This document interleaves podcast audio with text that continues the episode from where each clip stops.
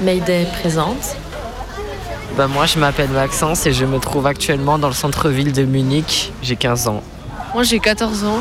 Euh, bah là on visite la ville et on attend euh, le guide. Est-ce que vous diriez que vous êtes des adolescents? Euh, oui, la puberté qui commence quoi. C'est euh, quand ton corps il commence à se développer et que t'as des poils euh, de partout. Euh, la voix? Il y a des gens qui deviennent Il y en lourds. a qui méchants. Il y en a qui deviennent méchants. Je sais pas comment dire, mais ils sont, moins gentils qu'avant. Certains, ils sont plus irritables. euh. mentalement, je suis, je suis un enfant encore. Genre psychologiquement, je suis capable d'aller jouer avec des poupées et tout. Mais euh... Mais euh, bah, scientifiquement, ils vont dire que je suis adolescente. C'est quoi l'adolescence pour toi? T'as des boutons d'acné. Ça, c'est des circonstances de l'adolescence. Mais l'adolescence, c'est quand on passe de enfant, genre euh, le corps, il se développe et il passe de enfant à adulte. Et euh, on devient capable de se reproduire. Et on pense un peu plus à après, sachant qu'on a le brevet et tout. Du coup, on se dit, tiens, qu'est-ce que je vais faire plus tard? Comment je vais le faire? Comment je vais y arriver? Mais ce qui est un peu dommage, c'est quand on est adolescent, on est traité comme un adulte, mais on est encore considéré comme un enfant. Bah, euh, par exemple, euh, l'heure du coucher, je pense qu'on est assez grand pour se dire quand même à quelle heure on pourrait se coucher et pas avoir euh, une limite là-dessus. Enfin, Et à quel niveau ils vous traitent comme des adultes alors? euh, bah, par exemple, quand on fait euh, pas quelque chose qu'on aurait dû faire, et ben, on se fait engueuler beaucoup plus que si on avait été encore euh, en CM2 par exemple ou avant le collège. Tu te sens adolescent toi? Prêt, adolescent. Pourquoi? Parce que j'ai pas encore plein de boutons sur la tête. Non mais c'est surtout parce que euh, je grandis pas énormément. Donc euh, j'ai pas encore tout- tous les symptômes de l'adolescence. Ah, moi, je me sens homme. Ça y est, je suis un homme, moi. J'ai grandi, hein. Je suis un troisième. Ouais, franchement, euh, je me sens grand maintenant. Et ma voix, maintenant, maintenant, je la vois grave. Parce qu'en plus, des fois, quand je regarde des anciennes vidéos de moi, je regarde ma voix, elle a changé en plus. Et je suis choqué. Enfin, quand j'étais petit, j'aimais faire un jeu et là, j'ai arrêté de le faire. Et c'est toquer aux portes et partir. Mais maintenant, je le fais plus que c'est pour les bébés maintenant. Ah non, franchement, je me sens bien. En plus, là, j'ai. Là, ma moyenne, elle, est- à 15, alors que l'année dernière, elle était à 12. Donc, ça, ça, ça c'est une raison pour laquelle je me sens plus grand en plus. Et ouais, franchement, je, suis- fier de mon comportement et de mes, de mes résultats de cette année. Je vais pas citer des noms, mais par exemple, il y, a deux- il y a deux adolescents, ils se croient tout permis dans la cour. Genre, en plein milieu de la cour, ils se roulent une pelle avec la langue et tout. Alors, franchement, ça, ça me dégoûte. En plein milieu de la cour devant tout le monde. Ils se tripotent le visage comme ça, ils se prennent par les bras. Non. En mai, je vais avoir 15 ans. Et alors tu te considères comme un enfant ou un adolescent? Non, un ado. T'es un ado toi? Ouais, ouais. À quoi ça se marque l'entrée dans l'adolescence pour toi? Euh, je sais pas, euh, quand tu deviens grand et tout, taille de tout quoi. bah les meufs et tout, on s'intéresse aux filles et tout. Tu dragues où alors? Bah je sais pas, l'été au camping et tout. Le collège c'est trop dur. Et au camping ça va mieux? Ouais, ça va mieux au camping. C'est marrant parce que moi quand j'étais au collège aussi, tous mes potes, quand ils racontaient leurs histoires de cul, c'était que des histoires qu'ils avaient l'été quand il n'y avait pas les autres potes. Bah ouais, parce que. Non, mais c'est- moi c'est vraiment vrai. Donc t'as des, des relations amoureuses, sexuelles et tout, mais que l'été au camping. Ouais, voilà, voilà. Vas-y, toi, allez, on va raconter ton truc toi aussi.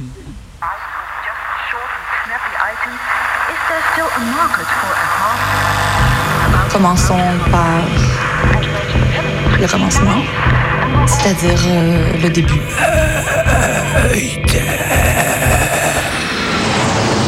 Mesdames, Messieurs, votre attention s'il vous plaît. Mayday, Mayday, quelqu'un me reçoit Quelqu'un me reçoit Antenne dans 30 secondes. 30 secondes. Mayday, Mayday. Transmission sur le 102.2. 102.2. Il s'agit d'un signal de détresse, on doit suivre le protocole.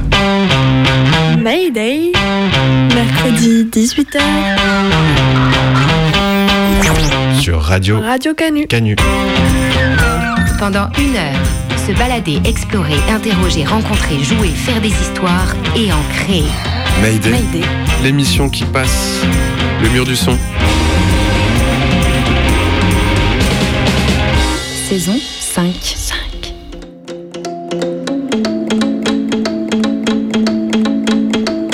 Vas-y, euh, bah non, je raconte ton truc. Non, non, non, arrête, arrête, arrête. Non, non, tu veux pas.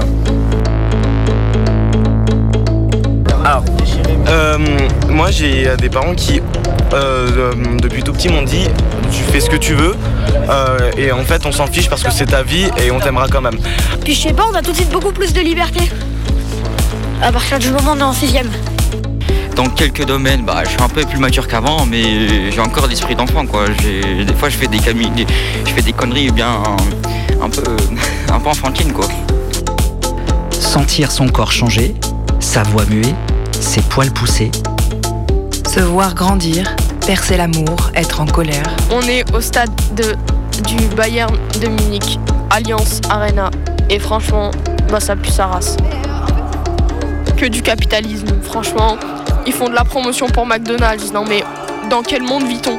Justement, l'état d'esprit des jeunes, il est très concerné par rapport à tout ce qui se passe vis-à-vis du marché du travail, mais également des questions d'avenir. Vouloir tout pousser, tout casser, tout cramer, s'affranchir de ses parents, réinventer le monde et de nouvelles existences. Et euh, mon beau-père, lui, est euh, moins ouvert sur le débat. Et euh, tout simplement, pour lui, euh, un homme gay, c'est un parent qui n'a pas réussi sa mission, un père qui n'a pas réussi sa mission. Voilà. Et encore pleurer en secret. Le jeune est tourné vers l'avenir. Mais aujourd'hui, l'avenir ne se tourne plus vers le jeune. Doit-il aborder l'avenir en lui tournant le dos? On se fréquentait au lycée depuis, depuis un certain temps déjà euh, pour beaucoup d'entre nous et on se retrouvait euh, le week-end pour être ensemble quoi, et pour arpenter la ville. Être adolescente, jusqu'à 19h, sur Radio Canu.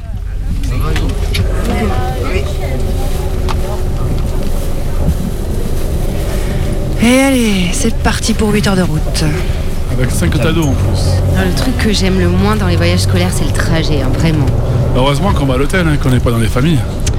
Il y a un truc que je comprends pas trop. Ouais. Mais, euh, tu sais, Madame Vionnier qui a tout organisé là, mais elle est pas là au final. On va faire comment sans elle? Comment ça? Euh, Moi, par exemple, je parle pas du tout allemand. Ah ouais, moi non plus. Bon, moi, en espagnol, je me débrouille, mais bon. c'est- T'inquiète, ils parlent tous anglais les Allemands. Oui, ben, euh, je parle pas bien anglais non plus, moi. hein. Euh, Je suis prof d'SVT, je vous rappelle. Vous avez des sacs plastiques? Il y a Camélia qui se sent pas bien. Ça commence. Moi je vous préviens, hein, s'il y en a un qui vomit, je vomis aussi. Tiens. Merci, merci. Euh, J'arrive Camélia. Attends, attends Camélia, attends Tu paries Il arrive trop tard. Tenu. Merde Dans le sac Camélia, dans le sac. Gagné, tu me donnes une bouteille.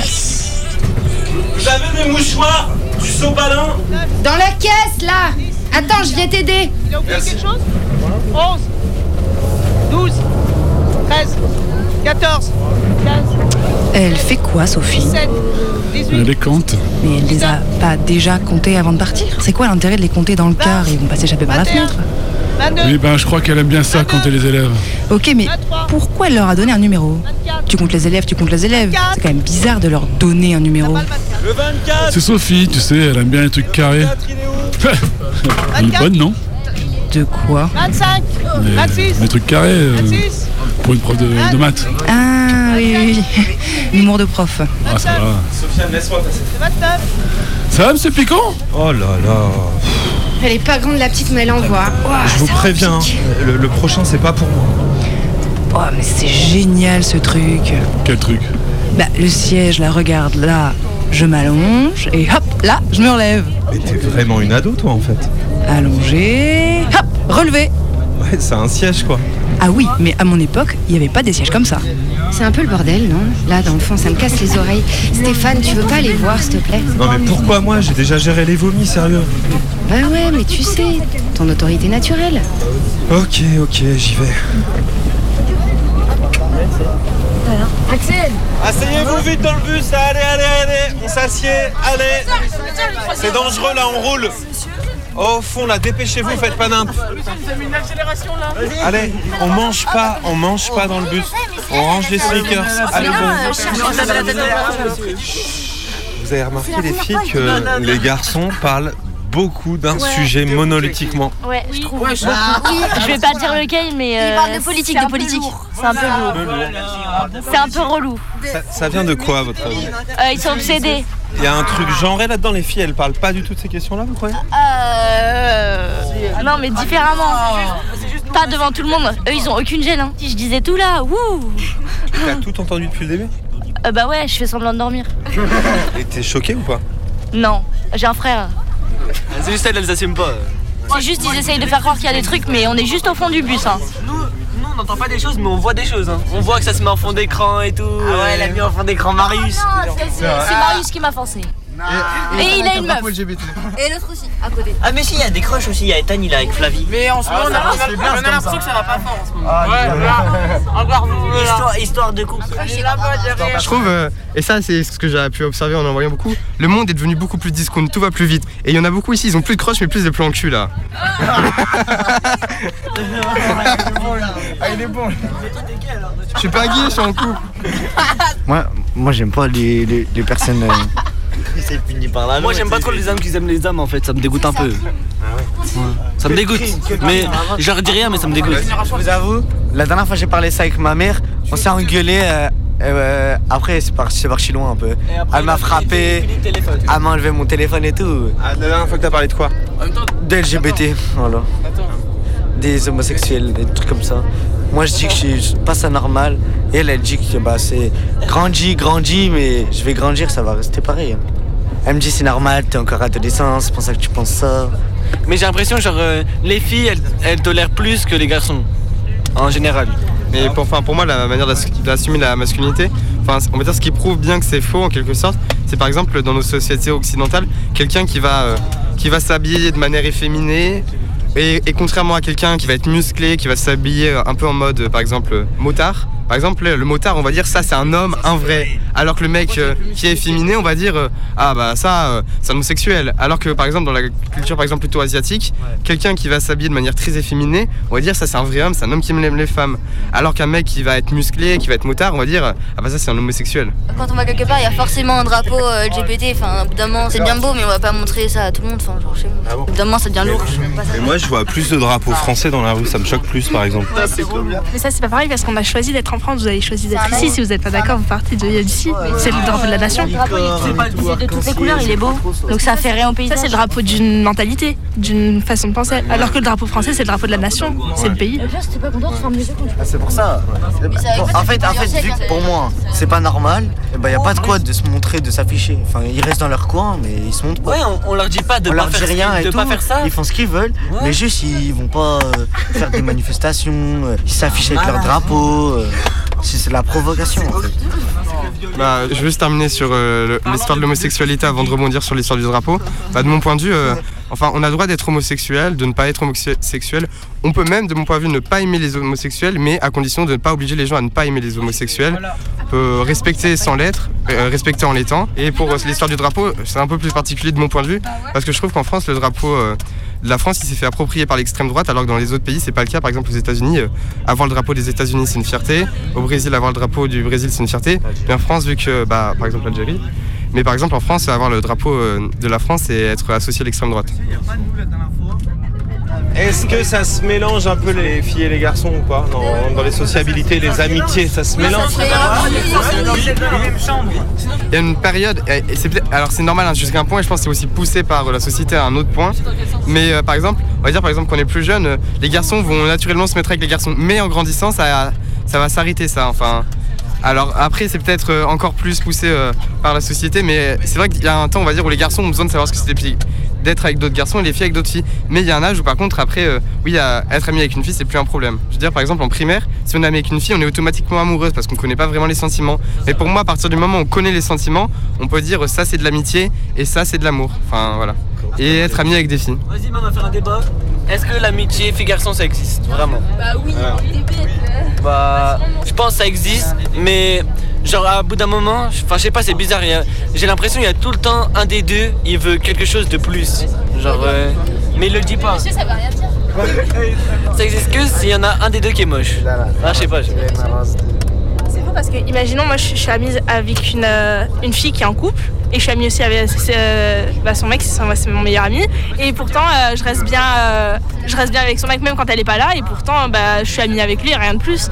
Parce que leur théorie, ça dit que bah, du coup, moi je suis soit en crush sur lui ou soit lui il est en crush sur moi, ce qui est totalement faux.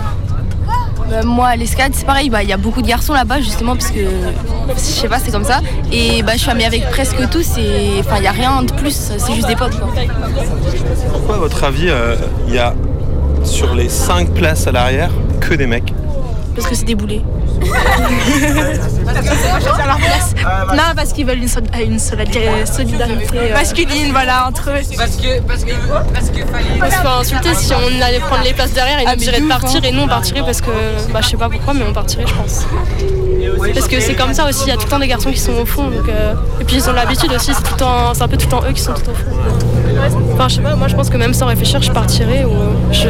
Après, je franchement, grand-chose. moi, euh, personnellement, moi je pense, je vois pas d'intérêt d'aller au fond, enfin, je m'en fiche un peu. Euh, Ils disent euh, qu'on a tous les mêmes droits et tout, mais euh, en, vrai, on sait ce qu'ils pensent entre eux, euh, ce qu'ils disent de nous et tout. Je sais pas, ils assument pas trop, mais ils disent qu'on est moins bien qu'eux, qu'on mérite pas mieux. Et euh, enfin, c'est surtout la misogynie et tout, enfin dans tout. Bah, par exemple, euh, quand, en sport, bah, si on fait des, des équipes, euh, on est toujours en dernier choisi. Quoi. Enfin, ils, d'abord, ils se choisissent entre eux et après nous. Quoi. Pour eux, ils normalisent le fait qu'ils fassent ça. Et tellement ça devient régulier, limite, bah, on s'en- c'est pas qu'on s'en rend plus compte, mais on n'y fait- on n'y prête plus attention. On continue sur le côté. Ça nous dépasse, tellement on prend l'habitude. Et aussi, euh, en fait, c'est tellement banalisé qu'au bout d'un moment, on dit plus rien, juste on les ignore. On nous dit de les ignorer, mais c'est pas à nous de les ignorer, c'est à eux d'arrêter. Ok, des fois, des fois ils ont raison, elles ont raison. Mais des fois, il y en a, elles se victimisent trop en, se cachant derrière ça. Je dis pas, je dis pas vous, hein, mais il y en a des fois, elles se cachent derrière le fait que c'est des femmes et que du coup, elles auraient plus de droits que les hommes. Il y en a, elles veulent pas l'égalité des sexes, elles veulent que les femmes soient au-dessus des hommes. Ma mère, plutôt, elle encourage mon frère à sortir, aller jouer avec ses copains au foot et tout. Alors que moi, euh, quand je vais à l'escalade, elle fait d'accord, mais tu rentres pas trop tard, mais tu fais attention, mais si, mais ça. Met toujours des tas de conditions. La langue française, déjà, à la base, euh, la, enfin, la règle, c'est le, le masculin l'emporte sur le féminin. Donc, déjà, euh, c'est un peu mal parti. Quoi. Moi, je pense que dans la lutte pour le féminisme, on se focalise surtout sur des choses qui sont très concrètes, mais je pense que ça passe par plein de petites choses au quotidien dont on se rend pas forcément compte, mais qui renfoncent euh, l'idée que l'homme est supérieur à la femme. Mais pas, c'est pas super voyant, mais. Et par exemple, là, ils essaient de dire que tout ce qu'on dit c'est ridicule et ils disent mais non, pas du tout. Et ils disent des trucs qui ont aucun rapport juste pour euh, nous décrédibiliser et pour dire que nos arguments ils sont pas valables alors que. je- En fait, plus, plus ils parlent et cherchent des excuses, plus ils s'enfoncent, mais ils s'en rendent même pas compte. Donc, euh, Après, on peut deviner qu'ils veulent se donner de l'importance parce que peut-être qu'ils se remettent en question en même temps. Et c'est comme ça qu'en disant des choses plus ou moins fausses, bah, ça leur fait rentrer dans leur tête que c'est vrai. En disant que bah oui, on, a- on est plus fort, on est plus important, je sais pas quoi, je sais pas quoi. Bah, du coup, pour eux, c'est vrai en le disant. Mais aussi, il y a certains garçons qui assument pas euh, ce qu'ils disent, parce qu'il y en a d'autres qui leur disent Mais pourquoi tu défends les filles et tout, euh, t'es gay et tout? Donc, euh, forcément, après, euh, ils disent Mais non, en fait, pas du tout. Et puis après, ils changent d'avis. Enfin, ils changent pas vraiment d'avis, mais ils font semblant de penser comme eux, et du coup, bah, ils, font, ils agissent pareil. On dirait que c'est deux camps qui s'opposent alors que ça devrait être un seul camp qui devrait avancer dans la même direction. C'est c'est stupide. Mayday, jusqu'à 19h, une émission de Gents. Dans mon esprit tout divague, je me perds dans tes yeux, je me noie dans la vague de ton regard amoureux.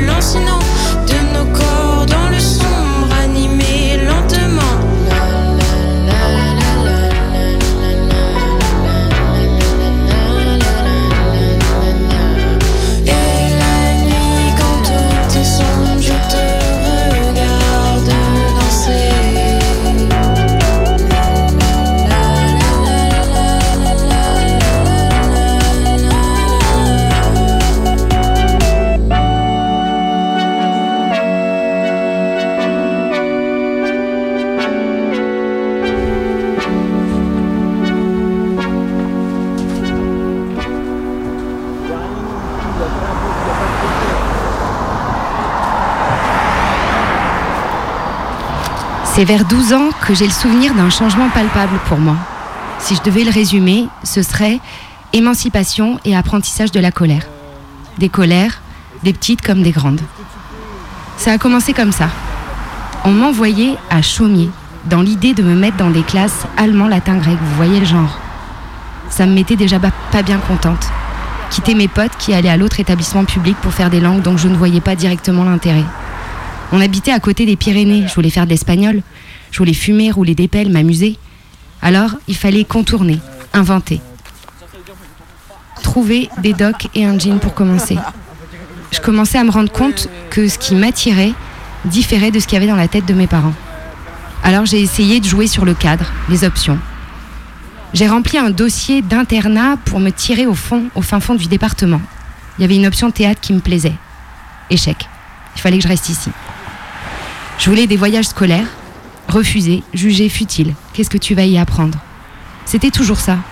Qu'est-ce que tu vas y apprendre? Mais instructif, moi je trouvais que ça l'était. Juste, j'y apprendrais pas les mêmes choses. Alors je me suis mise à traîner avec celles avec qui c'était possible. Quelques mecs de la cité d'à côté. Et une nouvelle copine avec des piercings et des petits amis. Julie. Tache de rousseur, aux brassières. La classe. Elle savait ce qu'elle voulait. Avec elle, je goûtais un premier Monaco, j'achetais des cigarettes à l'unité, je mettais des tampons et j'allais en boîte de nuit. J'ai appris le style avec elle. Et puis, l'art de la feinte. Trouver des trucs qui avaient l'air utiles aux yeux de mes parents. Comme les voyages scolaires étaient refusés, j'ai demandé à partir à Londres dans une famille. Je pourrais y apprendre l'anglais et puis surtout euh, me débrouiller seule. Une vraie réussite. J'ai passé trois semaines à prendre le bus à double étage dans un sens et dans l'autre. Me perdre, zoner dans un parc tous les soirs. Parce qu'une famille d'accueil, c'est surtout pour donner un lit à une gamine étrangère et mettre un peu de beurre dans ses petits pois fluo. C'est tout.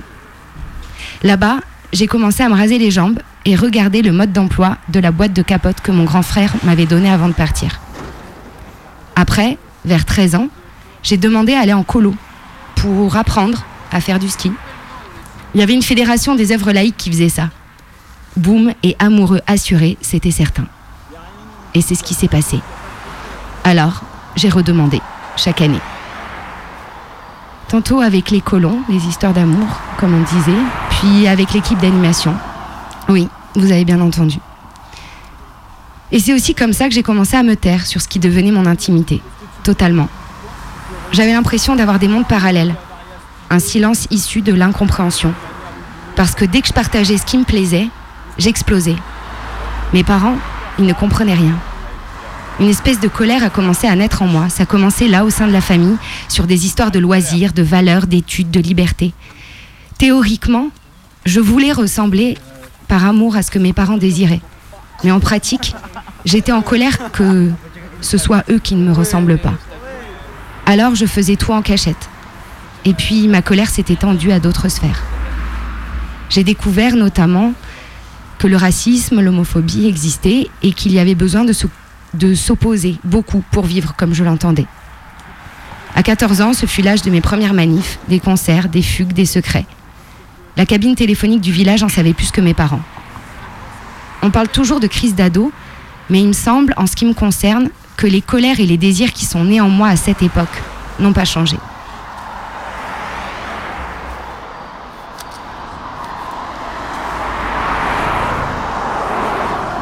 Bah, je m'appelle Faustine, j'ai 14 ans et je suis en 3ème 5. Moi, c'est Mallory. J'ai 14 ans et je suis en 3ème 5 dans la même classe de Faustine. Et je fais partie du club égalité filles-garçons de mon collège. Et moi aussi. Moi, je pense qu'on peut ne pas comprendre, mais je pense qu'il faut quand même entendre que ce soit possible. Même si on n'est pas forcément d'accord avec euh, le fait d'être homosexuel, etc. Bah, se dire, ok, cette personne, elle l'est, je suis pas d'accord, mais euh, c'est ses choix, c'est sa vie. Pas rapporter à soi comme on voudrait que tout ce soit. euh, laisser les gens faire. Ça ne nous affecte pas. Bah, je pense qu'on est en 2023 et qu'au bout d'un moment, ce serait bien d'évoluer un peu et d'accepter.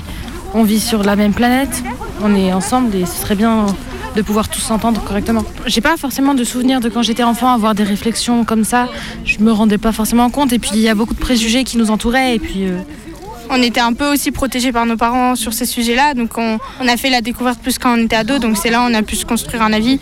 Mais euh, après, moi, mes parents, ils m'ont toujours appris à être. euh, à m'ouvrir aux autres, à comprendre, à pas juger, etc. Donc, euh, je dirais pas que j'avais déjà ces propos-là, mais j'avais une petite base d'être ouvert aux gens, quoi. En grandissant, on s'ouvre encore plus en fait. Nos parents, ils nous apprennent à être bah, d'une façon un peu bah, comme eux, parce qu'ils n'ont pas le choix. Mais euh, en, en grandissant, on se construit nos propres opinions et on développe encore plus ce qu'on a appris quand on était enfant. Euh, moi, j'arrive à me libérer, à penser par euh, moi-même. Après, euh, je suis globalement d'accord avec les avis de mes parents parce qu'ils sont très ouverts aussi. Je pense que j'arrive à m'en- libérer aussi parce que parfois, bah, on a des débats où je suis pas d'accord sur certains points. Parfois, je pense que je peux être plus ouverte qu'eux sur certaines choses. On n'est pas de la même génération, ils n'ont pas grandi dans le même milieu. Par exemple, dans la communauté euh, LGBT, on va dire, mes parents, ils ne sont pas homophobes ni rien, mais euh, il y a certaines choses qu'ils ne comprennent pas, ou ils se demandent pourquoi, comment c'est possible. Et donc moi, j'essaie de leur expliquer, ou on en discute, et parfois, ils sont pas d'accord, parfois, ils le sont. Mon père, je dirais pas qu'il est machiste, mais il est un peu sexiste. Donc, euh, des fois, je lui fais un peu la remarque que c'était limite. Et c'est là où il me fait Ah Je dis pas qu'ils connaissent autant de choses que moi, parce que nous, on a de plus en plus tôt, on a des sensibilisations euh, à ne pas faire des remarques homophobes, etc. Mais Et puis même les mouvements antisexisme et pour l'égalité, donc comme MeToo, etc.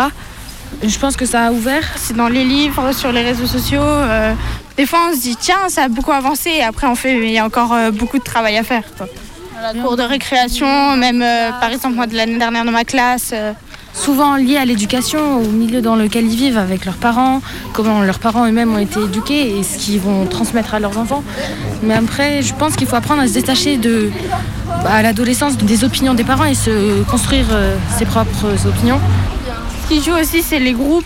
Parce que des fois, il y a des gens qu'on connaît, qu'on se dit, ah, tiens, euh, ça, ils sont super fermés. Mais en fait, c'est parce que seuls, ils, seraient capables de, dire plein de choses dessus, mais avec leur groupe d'amis. euh, Très influençable. Oui, voilà, c'est ça. Ils osent pas, ils veulent pas dire parce que il y a encore beaucoup de moqueries à ce sujet. Euh, C'est assez tabou, on va dire, euh, euh, su- surtout un peu au collège. C'est- là où il y a les personnes les plus hostiles. Il veut percer dans le foot lui aussi, mais il va finir. euh, Parce que je vais tomber là Ça s'arrête sur moi. Comme tous ceux euh, qui en fait pensaient percer dans le foot et finir comme Karim Benzema. Mais qui du coup ils finissent à mon chat tous. À mon chat À mon chat, oui. C'est quoi mon chat Mon chat c'est un club. Et euh, Ruben, toi tu, tu comptes euh, percer dans le foot ou pas? Je pense pas, je sais pas. Ouais, mon gars, on va percer dans le foot. Surtout moi, surtout moi.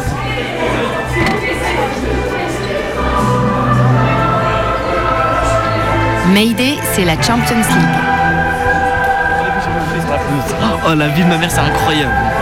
Là, on dirait que je suis un footballeur. Allez, entrons là J'ai j'ai marché sur la pelouse où tous les plus grands footballeurs ont marché. C'est c'est fou. Le stade du Bayern Munich. Voilà, c'est incroyable. Ça, J'ai envie de pleurer là tellement.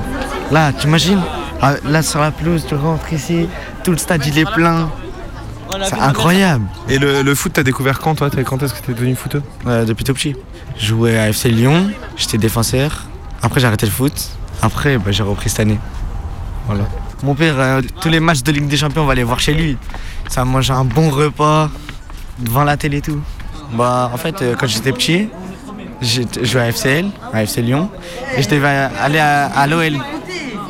Sauf que au moment d'aller à l'OL, eh bah, vu que je stressais, c'est pour ça que j'ai arrêté le foot. Et voilà, je perds mes moyens et tout euh, quand je stresse et tout. À. J'étais en quart, finale, un tournoi. Je suis même pas rentré sur le terrain tellement je stressais. Mais c'est pour ça que j'ai repris pour jouer déjà et pour arrêter de stresser et, jouer vraiment. Moi, je stresse par rapport au regard des gens. Si je rate un truc ou si je fais une action de merde ou enfin un truc comme ça. Du coup, euh, ça me fait stresser. Et tu vis le stress dans d'autres euh, secteurs de ta vie, dans d'autres moments de ta vie, à l'école et tout ouais, surtout à l'école aussi beaucoup. Bah, par exemple pour les évaluations, les évaluations et tout, je stressais beaucoup beaucoup, un peu trop même. Du coup ça fait j'oubliais tout, j'oubliais tout. Tu veux faire quoi plus tard? Architecte. Je vais faire architecte euh, bah, d'extérieur, enfin architecte. Et j'ai déjà mon orientation et tout. Euh, seconde générale, au lycée, je vais ma préparation maths maths p, c'est un truc euh, de, maths et tout. Et après ça, je vais essayer d'aller d'intégrer l'école de, je crois c'est Pont et, Ponts et Marie-Chaussée, je crois, un truc comme ça. Et c'est une école d'architecte, une grande, une grande, grande école d'architecte. Et du coup, je vais essayer. Voilà.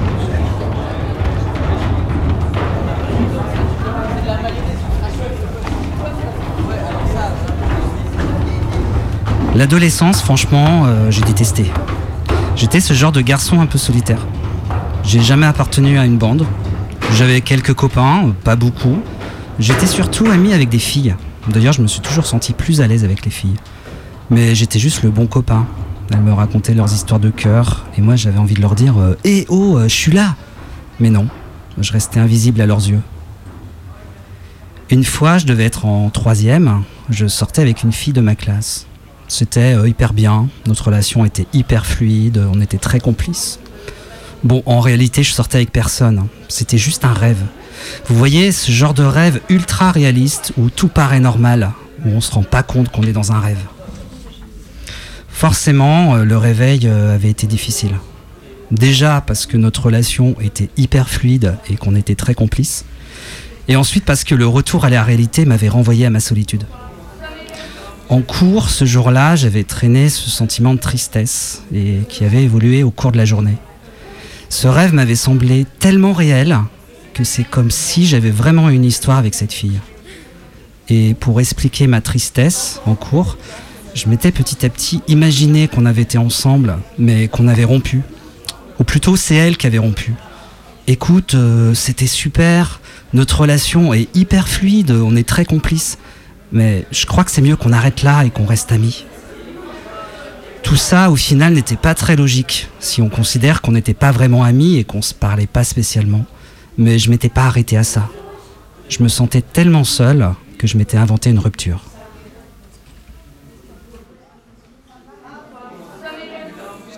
Il y a un youtubeur, il scrollait TikTok euh, pendant une vidéo, il faisait alors euh, bah, j'ai remarqué ces derniers temps, je passe 3 heures sur TikTok par jour, je trouve que c'est pas normal, du coup bah, je vais vous montrer un petit peu euh, les vidéos qui me sont proposées. Je l'ai vu la vidéo, elle a fait, je crois qu'elle a fait un million de vues et puis bah voilà quoi, le principe est très simple. hein. Lui il a regardé son téléphone et puis il a fait des millions de vues, il a gagné plein d'argent.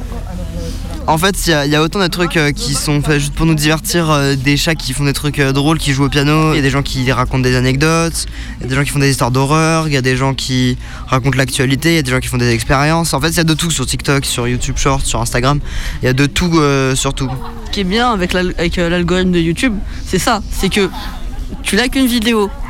YouTube il se dit tiens tu as liké cette vidéo. Du coup tu aimes ce contenu, du coup il va t'en reproposer en fonction de ce que tu likes. L'algorithme dit il aime plutôt ça, ça, ça et ça. Donc on va lui proposer ça, ça, ça et ça. Et, en- et entre ça, ça, ça et ça, on met une pub, une pub, une pub. Comme ça on gagne 100 euros, 100 euros, 100 euros, 300 euros en bénéfice. C'est bien.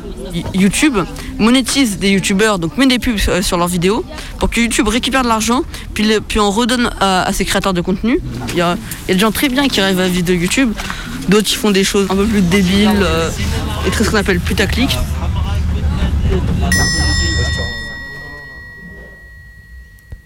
Instagram a créé une génération d'abrutis narcissiques. Santé Plus, juillet 2019. Face à l'horreur absolue de la Shoah, les chefs suprêmes du nazisme jugés à Nuremberg sont encore capables de compassion, tandis que la jeunesse d'aujourd'hui, elle, est trop abrutie par les jeux vidéo pour en être capable. Alain Finkielkraut, 2016.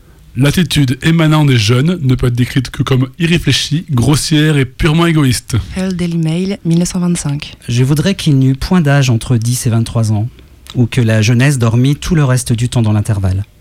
Car on ne fait autre chose dans l'intervalle qu'insulter des vieillards, piller et se battre. Shakespeare, 1623. Nos jeunes aiment le luxe, ont de mauvaises manières, se moquent de l'autorité et n'ont aucun respect pour l'âge. À notre époque, les enfants sont des tyrans. Socrate, Platon, 384 avant notre ère. Je n'ai aucun espoir pour l'avenir de notre pays si la jeunesse d'aujourd'hui prend le commandement demain. Parce que cette jeunesse est insupportable, sans retenue, simplement terrible. Hésiode, poète grec, 720 avant notre ère. Cette jeunesse est pourrie depuis le fond du cœur. Les jeunes gens sont malfaisants et paresseux. Ils ne seront jamais comme la jeunesse d'autrefois. Ceux d'aujourd'hui ne seront pas capables de maintenir notre culture. Tablette d'argile de Babylone, 3000 avant notre ère. Tout le monde a déjà entendu un vieux ou une vieille cracher sur les jeunes. Les traités de feignants d'incultes, se désespérer de ce que va devenir la société avec cette génération d'incapables. On a tendance à se dire qu'il y a un peu de vrai dans ce qu'ils disent. Après tout, la vieillesse, c'est la sagesse, c'est l'expérience. Ils et elles savent des choses qu'on ne voit pas forcément, auxquelles on ne pense pas. Ce discours n'est pas propre à notre époque. Il semble que partout et de tout temps, les vieux ont trouvé tous les défauts aux jeunes. Pourtant, génération d'incapables après génération d'incapables, le monde continue de tourner et l'effondrement n'est pas encore arrivé. Certes, le monde change et tout évolue, mais reste encore à prouver que c'était mieux avant, ou encore que ce sont les jeunes qui en sont responsables. Les plus jeunes possèdent rarement le pouvoir politique, les moyens financiers et matériels. Aujourd'hui en France, les seniors représentent plus du double des 18-29 ans. On reproche souvent aux jeunes de ne pas voter, mais même s'ils et elles le faisaient, ça n'aurait que très peu de poids. Ils n'ont pas le goût du travail, paraît-il. Oublions le contexte dans lequel les jeunes générations doivent s'insérer.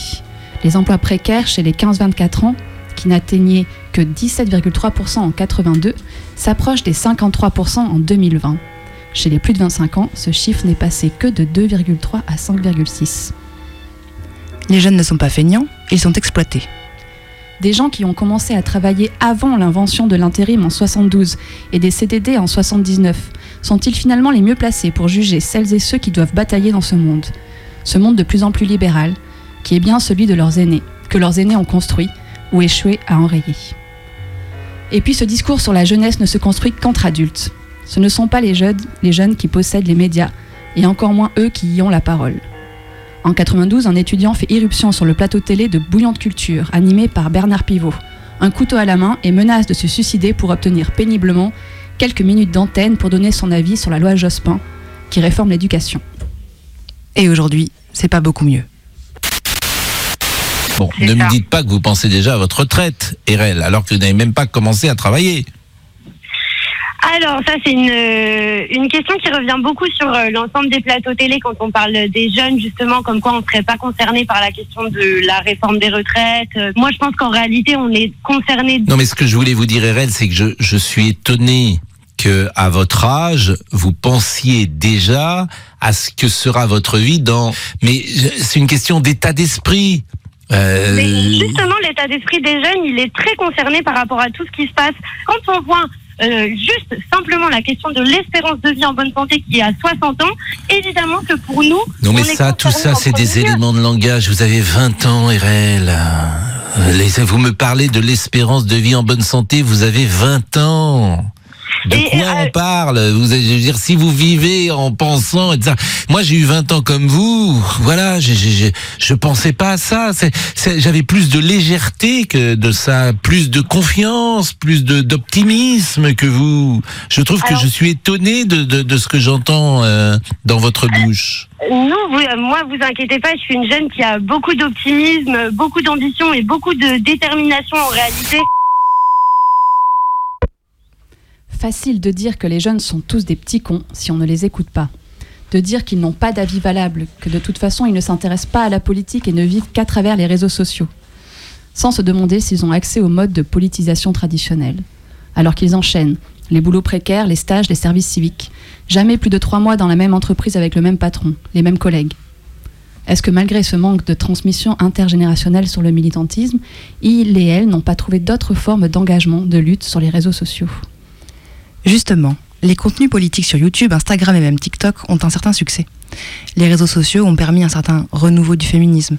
C'est grâce à eux que les luttes se, re- se rencontrent, apprennent les unes des autres, que les réflexions sur le genre, l'orientation sexuelle, les oppressions racistes se, se diffusent plus vite que jamais.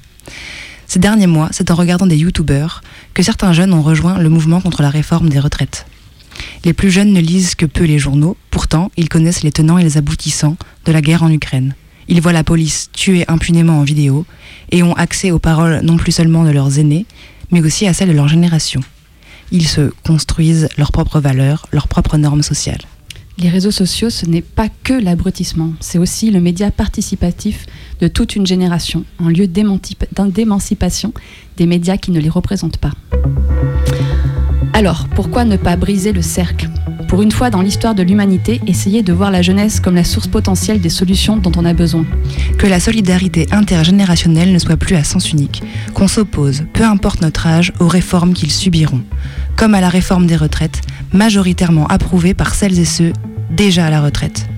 Accepter de questionner le sens du travail, ne plus exiger des jeunes qu'ils s'y plient, peu importe les conditions, et qu'on soit à leur côté quand ils réclament qu'on agisse maintenant et radicalement contre la crise climatique qui nous fonce dessus à toute vitesse.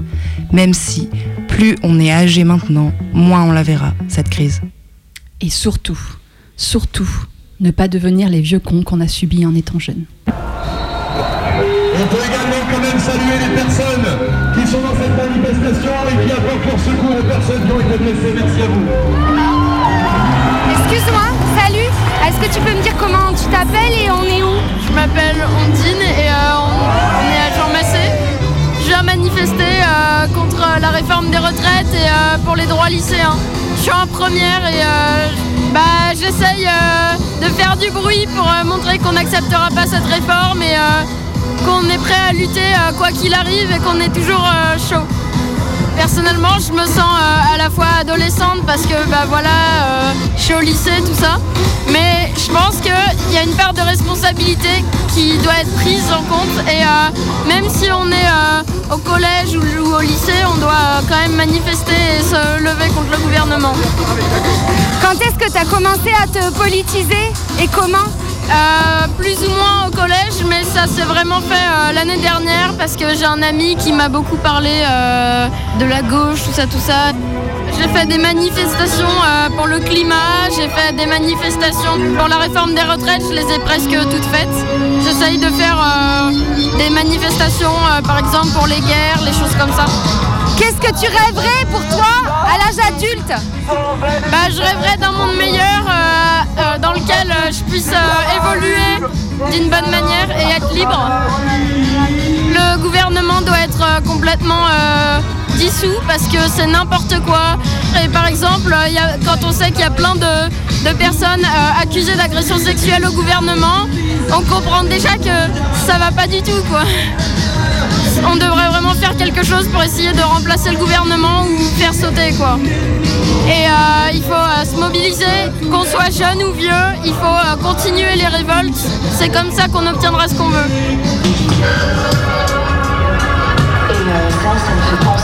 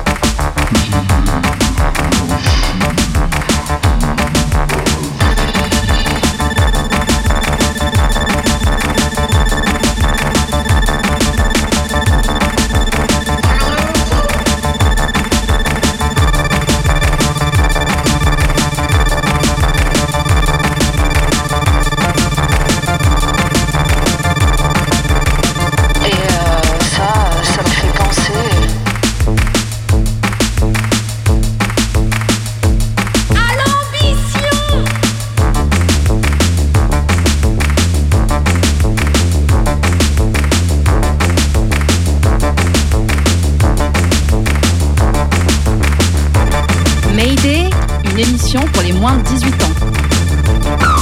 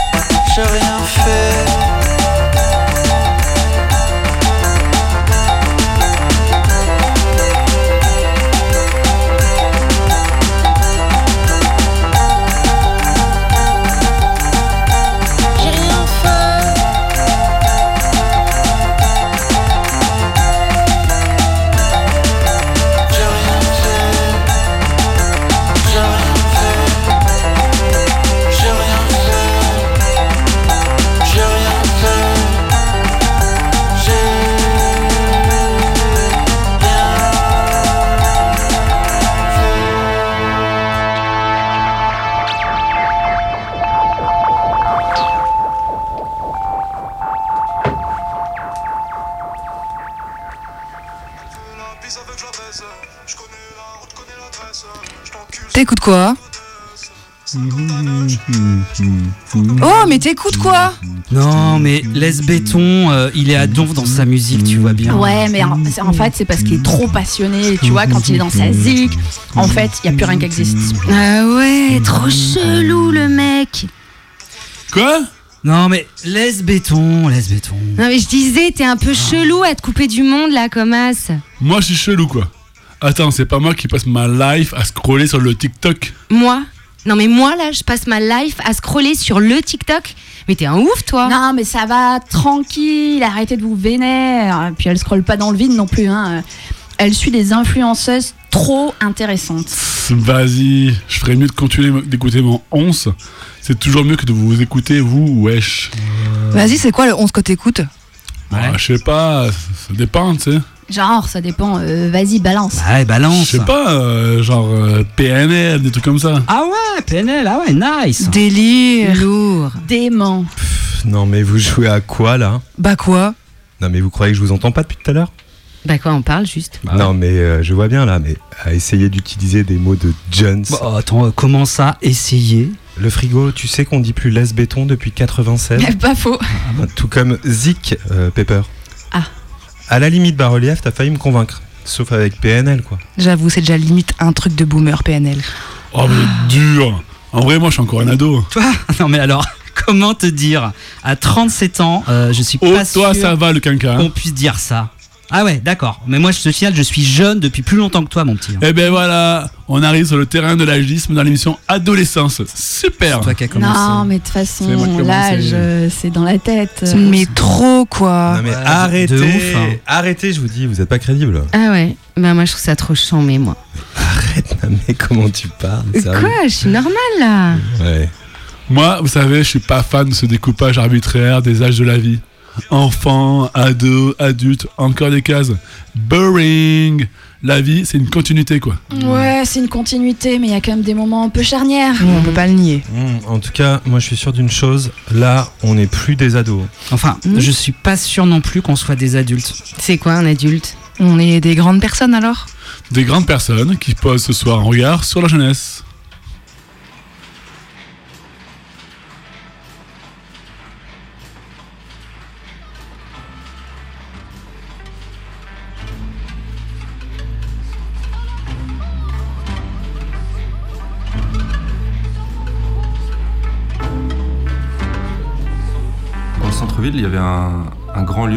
Ancienne imprimerie qui était tenue par des bonnes sœurs et qui était en fait euh, laissée à l'abandon. Elle s'appelait l'imprimerie Saint-Paul. Et il faut imaginer un espèce de, de domaine comme ça, euh, avec plusieurs bâtiments, et notamment un grand euh, qui probablement à l'époque servait à la fois de lieu de vie euh, pour, les, pour les bonnes sœurs. Et pendant un an à peu près, on, a, on s'y rendait régulièrement les week-ends pour faire la fête. Ce qui était marrant avec ce lieu-là, c'est qu'il était situé en plein centre-ville, à 100 mètres de la Banque de France et, et à 500 mètres du lycée euh, où nous on était.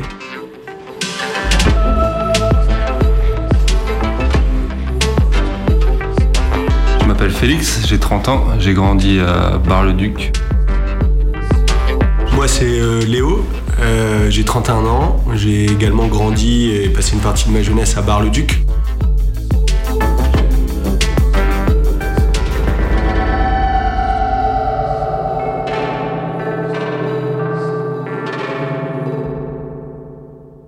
Découvert ça moi quand j'avais 16 ans et quand Léo avait 17 ans. Et en gros, c'était il y avait un énorme bâtiment euh, où il y avait des vieilles machines qui étaient stockées, c'était plus un hangar. Et après, il y avait un- une sorte de, de couvent avec plein de chambres et des grands salons. Et pendant un an à peu près, on, on s'y rendait régulièrement les week-ends pour faire la fête. On a découvert ça parce qu'on aimait bien euh, se balader le, soir dans Bar-le-Duc, explorer un peu les lieux abandonnés ou qu'on pensait abandonnés. Faut imaginer que nous, on a grandi dans une, dans une ville euh, vraiment de taille moyenne. euh, Je sais pas, il doit y avoir 15 000 habitants, euh, ville de province. Il se passe pas grand chose. Il y a quelques bars d'ouverts, mais en fait, c'est des bars plutôt de darons, quoi, d'adultes, et, dans lesquels nous, à l'époque, on n'y allait pas, on se reconnaissait pas là-dedans. En plus, on n'avait pas particulièrement d'argent pour le faire. Et en plus, on était une, belle bande de- d'amis. euh, on se fréquentait au lycée depuis, un certain temps déjà euh, pour beaucoup d'entre nous. Et on se retrouvait euh, le week-end pour être ensemble, et pour arpenter la ville. Au début, je crois quand on a découvert ça, on a été plusieurs fois de suite où juste on visitait toutes les pièces, euh, on fouillait tout, il y avait des vieux livres, des vieux vinyles euh, religieux qui étaient là, mais il y avait aussi encore du mobilier. Du coup, au début, c'était vraiment une visite des combles de tous les bâtiments. On ouvrait toutes les valises, tous les tiroirs, à la recherche d'un éventuel trésor qu'on n'a jamais trouvé. Très vite, on a rassemblé euh, tous les matelas qu'on trouvait, tous les vieux fauteuils, les vieux canapes. On les a mis dans une énorme pièce principale. Et du coup, après, plutôt, on, on zonait à Bar-le-Duc. Et une fois qu'on avait fait des tours qui étaient assez tard, on allait dans l'imprimerie finir la fête et, finir la nuit. Tous les week-ends, on se retrouve à une dix-quinzaine à peu près. Il y en avait qui se faisaient punir, qui n'avaient plus le droit de sortir, il y en avait qui étaient obligés de faire le mur, il y en avait qui pouvaient sortir qu'un soir sur deux, d'autres qui devaient rentrer à minuit, d'autres qui devaient rentrer à deux heures, d'autres qui mitonnaient. Euh, Toute la semaine, on en parlait. Le vendredi, on allait faire des courses dans les magasins pour s'acheter de la bière. Je me rappelle, on allait à Aldi, on achetait des bastions, 40 centimes la bière forte.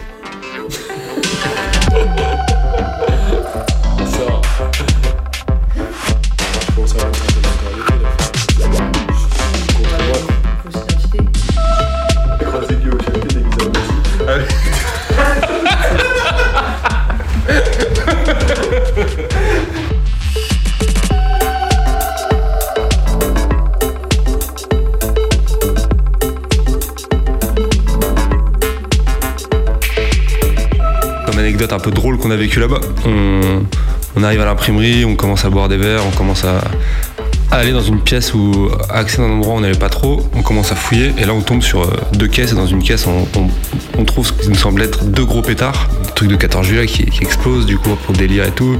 Et dans le grand salon qu'on avait, il y avait une trappe avec une échelle. On commence à rigoler, à allumer un pétard, à l'acheter dans la trappe, ça fait rien. On en allume un deuxième, on le jette dans la trappe, ça fait rien. En fait c'était pas des pétards, c'est des fumigènes. On en fume tout le salon. on est obligé de se barrer à l'autre bout. Il y a de la fumée qui sort par euh, toutes les fenêtres de l'imprimerie. Du coup, là, on, quitte les lieux et on se barre euh, en courant en faisant les cons.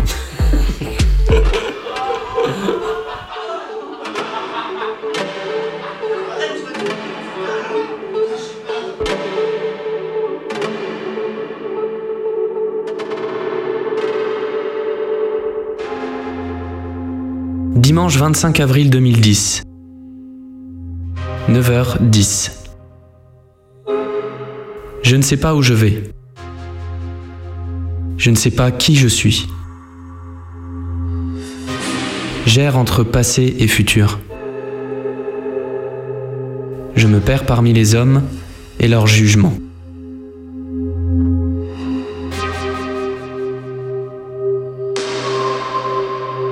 Ce lieu, pour moi, c'était complètement une, une sorte d'échappatoire. Ma vie à l'époque chez mes parents m'apparaissait comme tout à fait insupportable. Je m'appelle Philippe, j'ai 32 ans. J'ai grandi dans une petite ville qui s'appelle Bar-le-Duc, préfecture du département de la Meuse.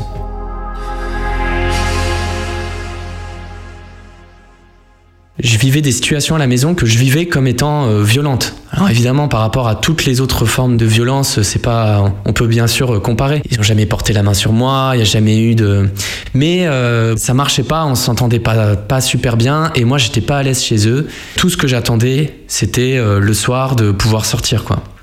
Dès qu'on avait fini de manger, je débarrassais la table, je faisais le minimum, et boum, je partais tout de suite avec euh, mes canettes dans le sac.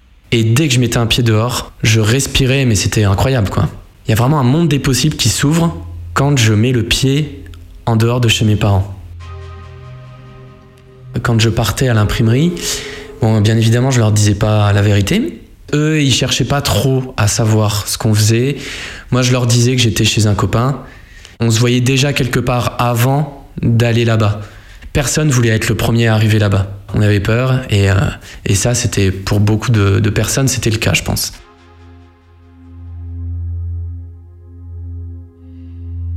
La fréquentation de ces, de ces soirées-là dans lesquelles on se retrouvait dans des lieux qui étaient à nous a carrément participé à ma construction, à, à accélérer, je pense aussi mon émancipation, le petit pas de côté qu'on fait au fur et à mesure, et le fait qu'à un moment, en fait, on en a marre, on a envie de vivre nos choses à nous. Il y avait ce petit côté excitant euh, parce que c'était illégal et que du coup, tout le monde ne pouvait pas faire ça. On avait des émotions comme la peur, on avait des coups d'adrénaline, des coups de tense, des coups de doute aussi, est-ce qu'on peut faire ça ou pas? Aussi, on marquait une différence par rapport aux, autres euh, jeunes. Ça a participé à la construction d'une identité, euh, une identité individuelle, personnelle, mais aussi une identité de groupe. Aujourd'hui encore, on a gardé ce lien et euh, oui, il y a une identité euh, très forte de la génération de Bar-le-Duc qui a vécu ces choses-là. C'est une base euh, culturelle de référence qu'on invoque en fait à chaque fois qu'on se voit. Il y a tout ça qui est derrière quoi.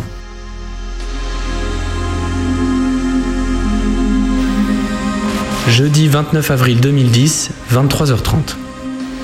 Le temps lui-même est un problème. C'est quelque chose à laquelle je ne peux me faire.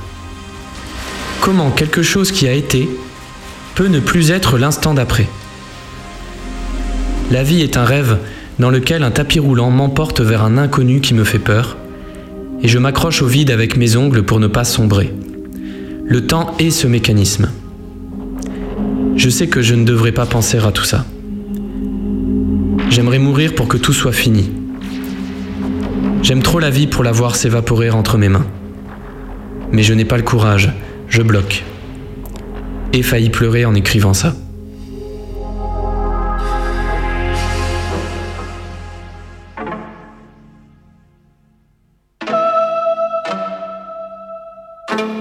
C'est venu d'une nécessité euh, et, d'un truc un peu matériel, euh, le fait de, squatter des, espaces vides et de traîner pas mal dehors, c'est qu'on n'avait pas trop de lieux où se retrouver. Et c'est vrai quand même que de là, on a développé un peu euh, tout un, je sais pas, tout un attrait, tout un sentiment quand même de, liberté et un peu de, puissance, et, aussi qui est lié à l'adolescence, quoi, d'avoir le sentiment de découvrir un peu le monde, de- d'avoir l'impression que la ville nous appartenait, parce que bah, à Bar-le-Duc, passé 23 heures, il y a plus personne dans les rues, quoi. Donc nous, on était, on se construisait notre monde, quoi, avec notre imagination et, et notre bande de potes, quoi. Et, donc il y avait vraiment un, sentiment, moi je trouve, en tout cas avec le recul d'insouciance et, un sentiment de liberté euh, qui était qui était très fort et qu'on éprouvait tous ensemble.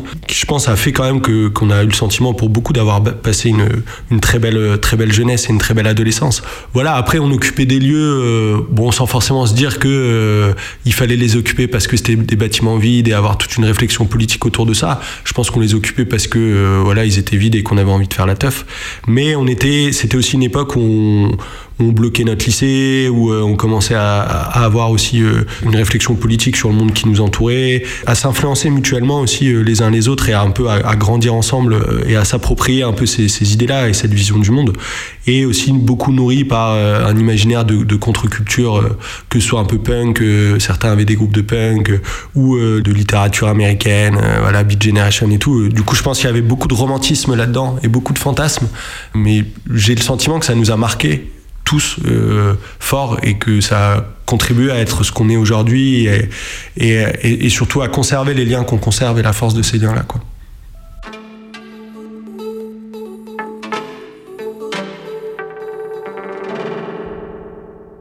Je sais pas pourquoi après on a arrêté d'y aller. Je pense parce qu'il y avait une génération qui est partie à la fac. Moi, je suis resté et on avait d'autres endroits pour faire la fête. On avait changé de lieu.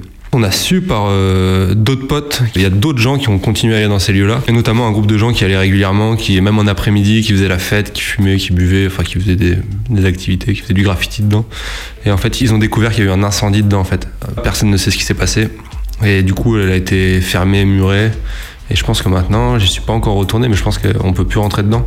En tout cas, elle a été, il y a eu un dommage par le feu, il n'y a pas eu de travaux, ça n'a pas été racheté, enfin, j'ai pas l'impression. C'était comme si c'était la, la fin d'une époque, quoi. Un petit clin d'œil à notre jeunesse.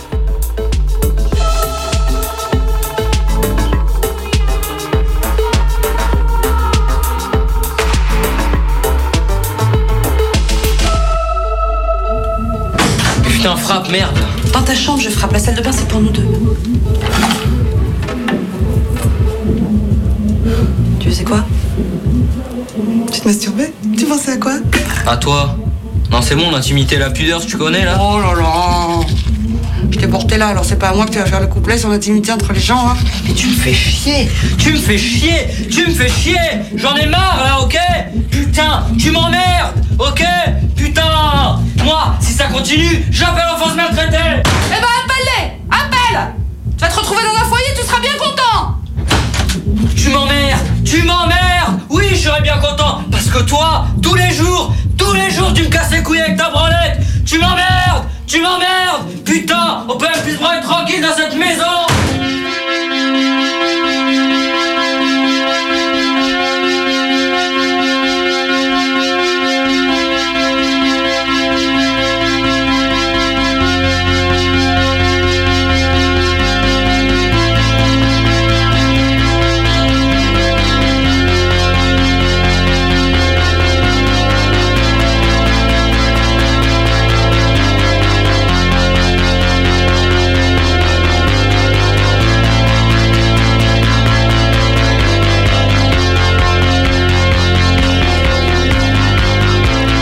Bon, allez, on se regroupe, c'est la fin de l'émission. Vous ramassez vos canettes. Allez, on ramasse tout. Allez. Ah, ça va, ça va, tranquille. Il nous reste une minute trente de toute façon. Maintenant, il est 19h là. Ah voilà, on a dépassé. Bon, on fait un effort, on se fait un petit bilan quand même. Bon, alors le frigo, t'as retenu Ouais. quoi des musiques qu'on a passées ce soir Les musiques Alors, adolescentes et adolescents Ouais, ce que j'ai retenu des musiques, euh, c'est-à-dire. Moi, monsieur, moi, Ouais, moi, moi, moi, moi, monsieur. Vas-y, mouche. Euh, alors, il y avait euh, Amour plastique de Vidéo Club et euh, J'ai rien fait de Ponce et Arrivel. Ah, par contre, le générique de fin, je sais pas. Ben, c'est Ah. collège. Elle l'a pas, le générique de fin. Bah, ça va. Moi, je l'avais. Et, et en termes de lecture, de films, tout ça, il y avait- il y avait quoi ce soir Euh, Bas-relief? euh, ben moi c'est pas vraiment un programme, mais euh, j'ai lu So jeune était toi de Salomé Saki et j'ai vu euh, Les beaux gosses de Ria Satouf. Eh monsieur, on va où la semaine prochaine? On va à Ouessant, non mais. À Ouessant, t'y étais Ouais Allez, bonne soirée. Bisous, c'est les infos après. Bye bye C'était la 168e émission de Mayday.